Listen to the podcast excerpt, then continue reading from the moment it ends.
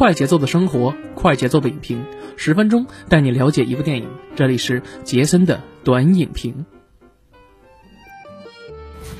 哎，不错，大家好，欢迎大家收听我们完了电台的杰森的观影报告，我是杰森啊。那又到了周六了，本周六呢，继续由杰森为大家带来我们对电影的评论和分享等等等等啊。呃，那今天录制时间呢是七月四号的深夜啊。为什么呢？其实我们的节目大家都知道又拖更了啊。思来想去啊，我觉得呢，最近好像没有什么电影能够值得我去给大家推荐的。呃，因为大家都知道七月份了嘛，我们刚刚度过了这个普天同庆的这么一个纪念日啊。那也是呢，首先呢，呃，代表本人啊，也是呢，向无数前辈和英烈致敬啊，也是，呃，这盛世如你们所愿，我们替你见证了啊，替呃很多的一些英烈们我们都见证了，而且呢，确实也是非常的鼓舞人心啊，尤其是当国际歌响起之后啊，我那天。看那个直播也是非常非常的鼓舞人心啊！那我思来想去吧，最近的片子其实都不太好，也不太行。呃，尤其是上周给大家介绍了我还能说得过去的这个完美陌生人之完美受害人之后啊，呃，就迎来了我们的这个献礼影片了。一部呢是一九二一，还有一部是革命者。那我想了想，我决定呢给大家推荐一部，仔细的讲讲这部电这部片子。我觉得可能。我在做节目之前，我在思考说，尽量不会碰这样的题材。为什么呢？因为，呃，如果稍微不好的话，可能就会被这个就被滴滴，是吧？所以呢，我们今天呢，就主要聊一聊这个片子。我为什么给大家推荐的好的原因在于哪儿？我今天只是放在一个影迷的角度上来去推荐这部电影啊。呃，没错，那这部电影呢，就是由徐展雄导演。呃，指导，然后管虎导演监制的电影《革命者》啊，也算是我们这个呃，在七月一号上映，也是作为这个一百年的献礼影片啊。这个片子其实目前为止的话呢，给我一个非常嗯，怎么说呢？呃，非常出人意料的这么一个结果，就是在豆瓣评分上，很多网友就打出了一个非常高的分数啊。呃，这个是我觉得非常。意外的这样一个点，就至于什么原因，大家懂都懂啊。其实这部片子呢。我早在六月二十九号的时候就在这个万达看过这个电影了。那其实更早的是在六月二十八号的时候，在北京的这个北大。那么之前也是在北大的时候呢，呃，举行过这么一场路演。因为大家都知道，这部片子里边是由张颂文老师来饰演的这个我们伟大的这个革命先驱啊，我们我们我们党的这个主要创始人之一的这个李大钊先生，之前是在北大里面是任教的。所以说呢，在北大里边搞了一个这样一个路演的活动，那六月二十九号又在 CBD 万达搞了一个这样的一个首映礼。那当时我在现场看的第一遍的时候，被深深的震撼到。为什么呢？因为我觉得被感到一呢是感叹张颂文老师的演技啊，真的是非常非常的好。第二就是这个片子的内容让我彻彻底底的了解了这个守长先生啊，李大钊先生字守长啊，守长先生的这样一个呃生平吧。我觉得他是一个非常伟大的这么样一个革命家，一个教育家，呃，还是一个充满伟大的这个理想主义的思想者。啊，他当时带领着我们很多的一些工人啊，一些学生啊，来奋起反抗当时的反动军阀，啊，这部片子拍的真的是非常非常的感动，我甚至在观影的过程中几度哽咽起来，呃，很少有一些影片能够说让我有这样的情感，尤其是拍这种。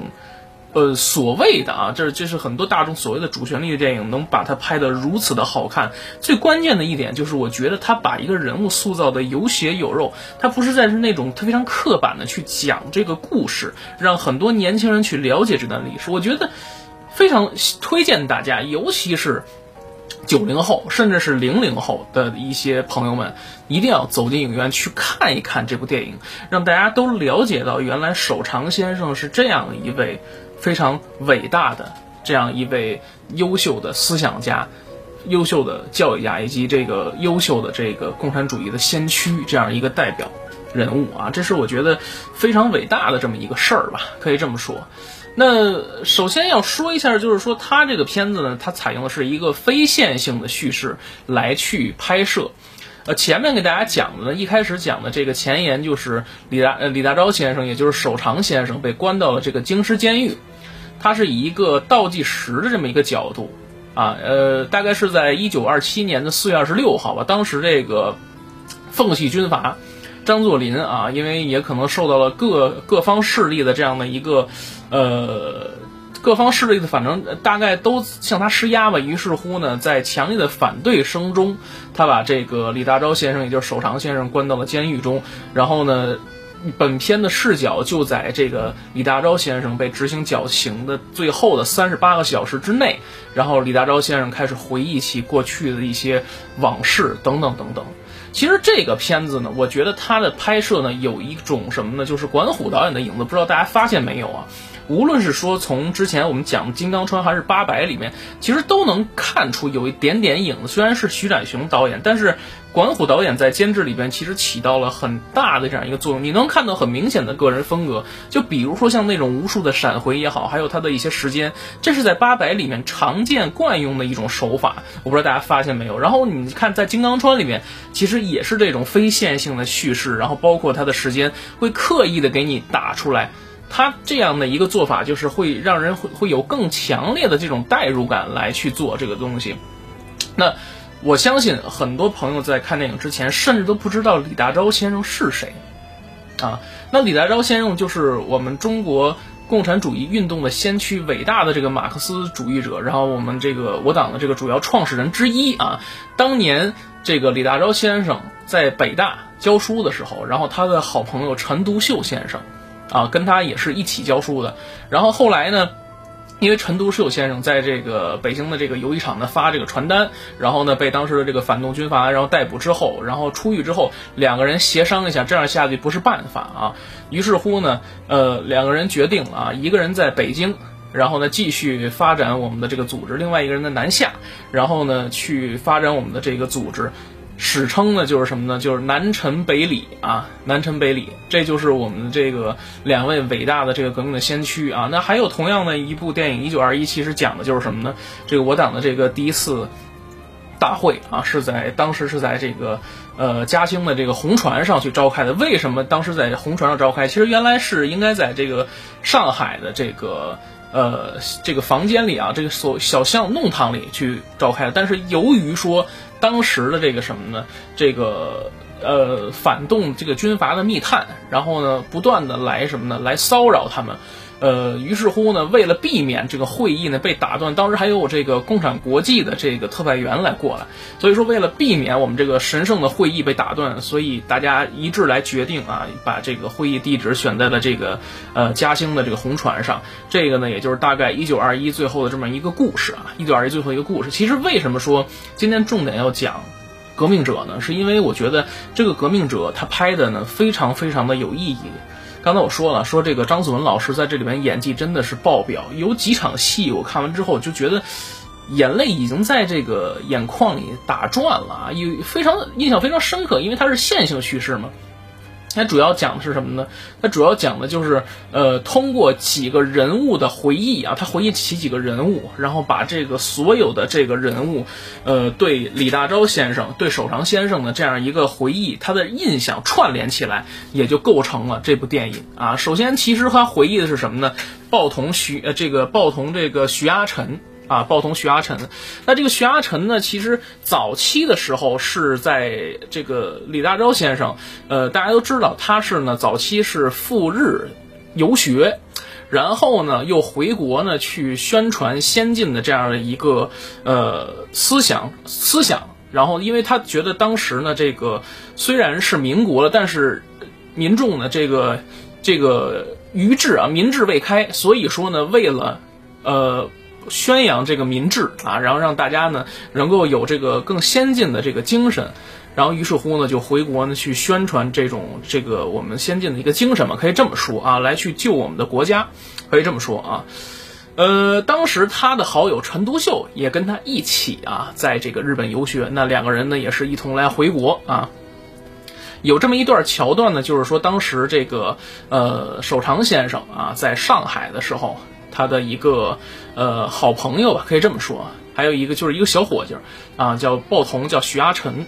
他呢跟这个守长先生呢基本上关系比较好。守长先生呢，其实，呃，我当时在看映后的时候啊，大家对这个守长先生是这样评价的，那包括说宋文老师啊，说这个守长先生当时在北大的时候，一个月是领一百八十块大洋。大家可以想一想啊，一块大洋其实，呃，折合啊，现在啊，差不多你可能就是当时这个。一个家庭差不多，呃，一个星期或一个月的开销，他是一百八十块大洋，你就可想而知他的当时这个在社会上的地位也好，或者他的财力也好，是非常非常的了不起的这样一位人物啊。但是，啊，但是，守长先生呢，他家里呢经常吃不饱饭，饿肚子。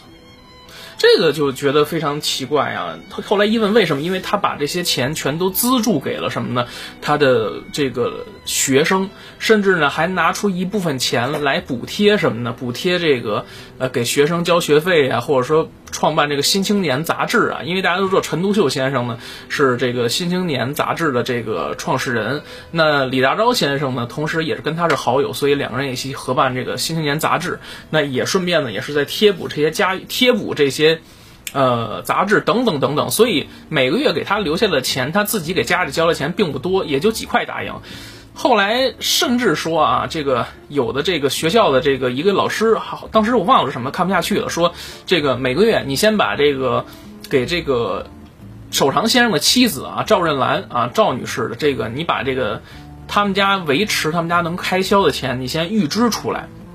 然后剩下那一部分，你再给他发工资，就怕他一下把它都全花了。所以你看出来，从这点你能看出，这个守长先生是一个非常，呃，什么呢？非常热爱学生的这么一个人，而且他也是一个非常好的这么一个人啊。从这个角度去看，然后我们再说一下这个徐阿晨这个线啊，他是通过什么呢？一开始这个影片里边，呃，张作霖啊，奉系军阀张作霖，一开始是照这个相，然后后来呢，通过他这个。他跟他的儿子张学良，那个时候呢是任这个安国军的这个，呃，呃一个军官啊。然后当时他跟他的父亲张作霖两个人就因为啊这个要处死这个李大钊先生，两个人呢展开了一段对话。张学良呢其实当时是在上海见过这个守长先生的，呃，领导这个工人。然后呢，为鲍同、徐阿臣去讨回这样一个公道，因为当时呢，鲍同、徐阿臣在这个上海卖报纸，那正好呢遇到了一个这样一个九岁的俄国暴徒，那个报纸上是写的这个呢，俄国这个什么呢？这个布尔什维克运动啊，这个胜利了，然后成功的推翻了这个沙皇，然后呢，当时就有一部分俄国人在上海，大家都知道上海是远东的这个非常重要的一个中心啊。基本上，你看所有的好莱坞外国电影，你看可能他说一说北京可能不知道，但绝对不可能不知道上海。所以上海在这个远东地区呢，处在一个非常重要的这么一个位置上。所以当时很多的外国人呢，他可能不来上不来北京，但他会来上海，就有一些沙皇支持沙皇的一些人就来到上海，然后在这儿呃歌舞升平吧，饮酒作乐。但突然听到有这么一个事儿，因为你也知道老外当时呢也会点中文啊，于是乎呢在喝酒之下呢，他这个酒劲上来之后，对这个鲍同徐阿臣呢就一顿毒打，然后甚至呢也把这报纸都撕了。那你想这一个报童啊也是穷苦家的孩子，他也没什么钱，他把这个报纸撕了之后，那肯定要跟他急了。所以在一番争斗的过程中，他咬了这个暴徒的手，没想到这暴徒当街开枪啊！你看这个时候就把这徐阿臣打死了。那打死之后呢？然后这个守长先生就说了，就联络了这个所有上海的工会，因为当时上海的各个工会呢，比如说有纺织工业的工会啊，有什么码头业的呀，还有这个车夫行业的一个工会啊，餐饮行业工会，各个呃各个工会大大小小都有，但是呢，大家都各自为政啊，因为都各自为政，像一盘散沙一样。守长先生在电影里就说了，大家各自为政，像散沙一样。如果说今天大家不团结起来，那以后如果还遇到这种徐阿晨的这种事情，可能就是下一个你们。所以在这样的一个氛围里面，大家呃一决定团结一致啊，团结一致。后来这个守长先生又约了一个这个工会的一个呃负责人，然后跟他约定了说，在这个哪哪天，他给了他三个小时时间呢，举行一次全上海的大罢工，来去上海的工部局门口去要这个俄国暴徒维克托为这个暴徒徐阿晨去。讨回一个公道，啊，这个呢是通过这个张学良的这个回忆和口述来带出来，这个守常先生是这样一位。呃，这样一位非常伟大的这样一个人物，其实这个角度呢，是这个李大钊先生与底层民众，他了解底层民众疾苦，为底层民众发声的这样一个呃角度啊。那接下来呢，还有一个，比如说像这个我党优秀的这个地下工作者李庆天啊，李庆天呢，其实一开始呢，呃，大家都知道，如果看过这个片子之后呢，都明白里边有一个一开始这个守常先生在这个。煤矿啊，在这个煤矿里边抱着一个小孩儿，然后出来以后就领导大家说呢，说你看这个一个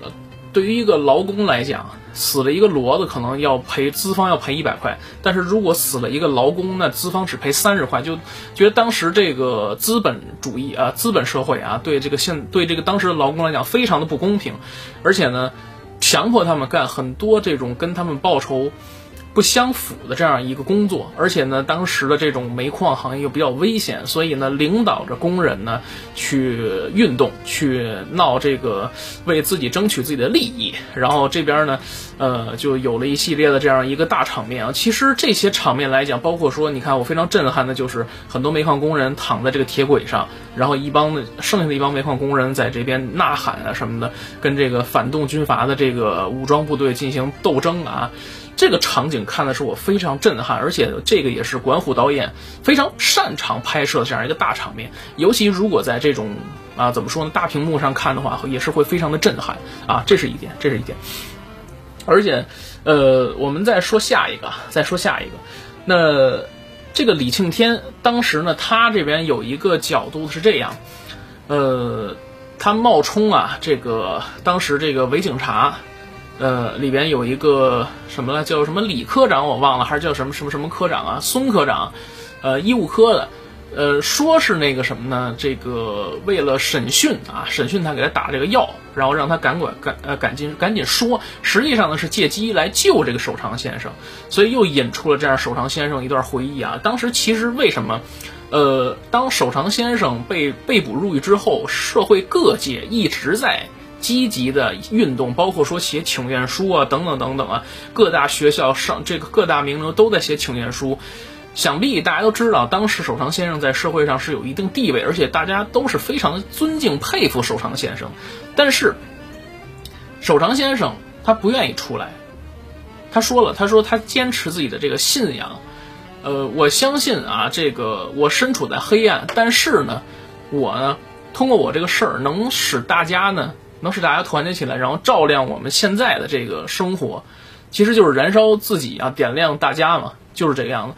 当时是这样的一个条件啊，就是说，如果说守常先生其实可以出来，但是他要写自白书，但是如果写下自白书呢，那就否认了说守常先生一直信仰的这个这个理想。所以说呢，那肯定不行啊。所以说，守常先生就是觉得说，哦，我是为了理想主义的一个呃宣传者，一个殉道者。如果我出来就证明我是错的，那就更加让反动军阀还有这个反动的这些呃所谓的什么政商界的人物更加的得意，更加去压迫我们的工人还有我们的学生。所以，就是我在里面，我就要证明我是这样的思想是对的。所以，其实你看，后来很遗憾啊，在这个。是呃，也非常的遗憾嘛，在一九二七年的四月的这个二十八号啊，守常先生呢，在下午三点的时候啊，也是在这个呃北京的这个京师第二监狱啊，被这个反动军阀然后处以处以绞刑啊，然后英勇就义啊，这个时年是三十八岁啊，呃。这个电影在一开始的时候，它是讲的什么呢？在一九八三年的时候，这个万安公墓啊，然后呢几个呃呃老人，然后在这里边去找这个坟墓，上面只写了李先生和李太太。为什么是这样？因为当时啊，呃李大钊先生被处以绞刑，这个英勇就义之后啊，很多的这个反动军阀不同意给这个李先生进行公葬。所以说呢，在当时的这个白色恐怖的背景之下，李先生当时呢下葬了之后，有一块墓碑就一直埋在这个万安公墓附近。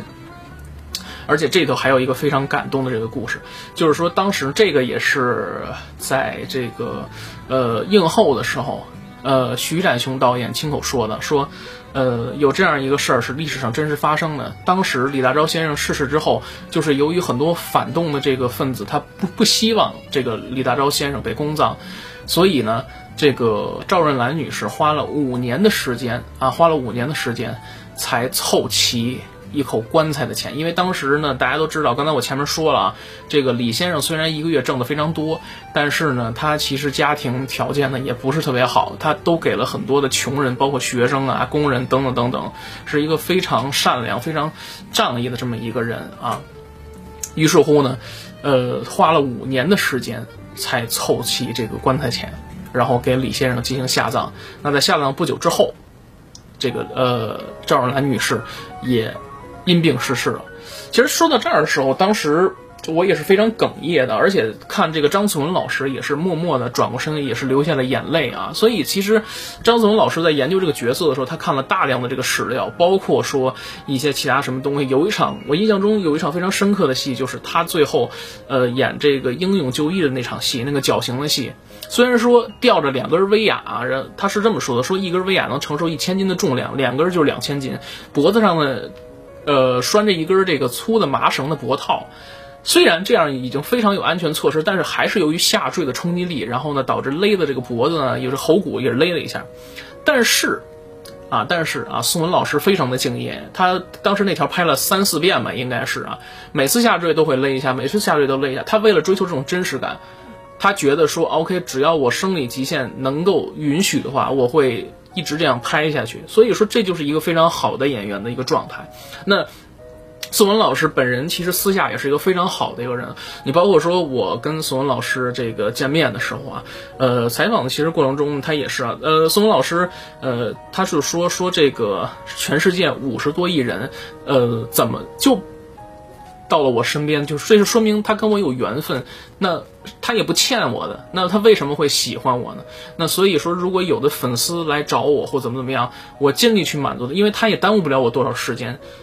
所以面对这样一位啊，呃，可以这么说，德艺双馨嘛，我觉得是，呃，先学呃，我说就这呃怎么说叫做艺先做人吧，我就可以这么说。面对这样一位德艺双馨的这样一位演员来讲的话，我觉得他不火谁火。真的就是这样，而且他呢，呃，在演的时候，他说过，他曾经说过这样一句话，就是说我只是把身体借给了这部戏，借给了这个守长先生而已。那么你只要告诉我这场戏大概是一个什么样的时代，什么样的故事背景，那我就能演出来。还有一个印象最深刻的一个戏就是什么呢？当时守长先生带着众多学生上街去游行。然后呢，反动军阀就派着部队去打压、去镇压他们。一开始呢，还是没开枪，后来开枪了之后，啊，然后呢，面对着众多学生倒地，然后呢，首长先生当时也是受伤了，脑袋也受伤了，被这个反动军阀的这个打了一下啊，拿枪头打了一下，受伤了之后。守长先生也是非常的痛苦，那个戏份其实给我一个非常大的一个震撼。还有就是当时守长先生受伤之后，挥舞着红旗啊等等，有一个呃，可以说是一个花絮吧。当时他，呃，很多演员其实他演瘸他都是装出来，但是守长，但是宋文老师为了演这个角色，他把这个石子儿放到自己的鞋里边，他一踩说：“哎呦。”这个非常非常的这个呃疼啊，那这样就不用装出来，它本身它就是一个本色的一个生理的一个正常反应，所以你看可以见的，可以见得啊，守长先生在这里边被他演的真的是活灵活现，这样一个非常良心、非常还原的这样一个剧组，非常用心的这样一个演员拍出这样一部戏，我觉得真的是非常值得。给大家推荐的，那我们其实继续说，这里面还有一些其他的一些桥段啊，其他一些桥段，包括说，呃，当时张作霖也是听了这个这个他儿子这个张学良的这个建议，于是乎呢，就给远在南方的这个蒋介石发电啊，就询问说这个这个李大钊该如何去处置。所以呢，这个时候这里边韩庚演的这个蒋介石啊，这个我不做评价，我只是说他的这个故事这个桥段。当时呢，呃，蒋介石发这个发动了一个非常，呃，怎么说呢，非常损的这样一个清党的一个运动啊，就是也是血腥的清党运动啊。然后他当时呢，也就是篡夺这个我们的这个革命果实啊，呃，刚在那儿坐着看戏，于是乎就收到了说这个张呃张作霖给他的电报，于是乎他又回忆起来了这个守常先生的这样一个跟呃之前这个中山先生的对话也好，等等等等也好，这样一个戏份吧，也是丰富了一下这个人物啊，丰富了一下这个人物。呃，最后给他来了一个回电，就说此人不除，后患无穷。啊，后患无穷，大概这样一个角，这样一个这样，然后包括说这个守常先生跟他的妻子，呃，我记得印象非常深刻的，就是这里边守常先生教给他的女儿，他的儿子第一首歌就是国际歌。那会儿的时候，国际歌还是一个怎么说呢？一个非常和谐的这么一个歌曲啊，不能明面唱出来，有很多无数的英烈都是唱着国国际歌去英勇就义的啊，所以说呢。这里边最后的时候，很多的这个民众也好，很多的这个革命者也好，呃，看着李大钊先生受到绞刑之后，也唱了国际歌了。这两天一听到国际歌的时候，其实我的情绪也是非常不稳定。然后你看这里面还有几个桥段，就是李大钊先生跟这个呃毛主席，还有这个陈独秀先生的这一些对话等等等等啊。他都是引导了这个早期的这个革命者嘛，也是引导了这个后来的这个革命者，等等等等啊。所以说呢，这是一部呢非常我觉得拍的什么呢有血有肉的这么一个电影啊，有血有肉的电影，它也通过这样几个视角来拍摄，呃，包括说你看这个他跟陈独秀先生他的一些友谊呀，等等等，也是铺的非常非常的好。呃，然后呢？但是你看他的家庭呢，他也是也是也铺垫了一下，比如说他跟赵润兰的这样的一个故事。你看到最后，你看直到最后啊，说这个可能大家一直觉得说这个看电影的过程中呢，也通过只言片语能够了解到，说这个守常先生当时呢一直深受反动军阀的一个迫害，每次他都进去，然后呢每次都能平安的出来，但这次不一样。那这次呢？其实赵润兰女士还在家里边去收拾这个家里的这个一片狼藉的这个屋子，她还幻想着说丈夫能回来，但实际上这一去就再也没有回来啊，再也没有回来。所以说，看到最后我也是非常非常的感动啊，甚至一度落泪了，一度落泪了。所以这样一部非常良心的电影，我觉得呢，应该让大家能够去了解，能够去知道过去那段历史。最起码你能知道守常先生他。是他的生平，我觉得也是对我们现在年轻人的一种什么的传承和一种教育。因为很多的人，他一提到说陈独秀先生、李大钊先生，他都不知道他是谁，他甚至都不知道他是做什么的，他他有过一些什么样的事迹。我觉得这个是不应该的啊，这样是不应该的。这样的一些我们的一些革命英烈，需要让大家去铭记、去牢记历史啊，不让不忘初心啊。所以说呢，最后还是要推荐大家。呃，可以去影院去观看一下这个《革命者》啊，然后这样一部非常这个良心的电影，然后也是非常呃良心的演员啊，也是非常好的这样一个演员去打造的这样一部电影，我觉得非常值得大家在这样一个日子里面去看一看。好了，本期节目就这样，我们下期节目再见，拜拜。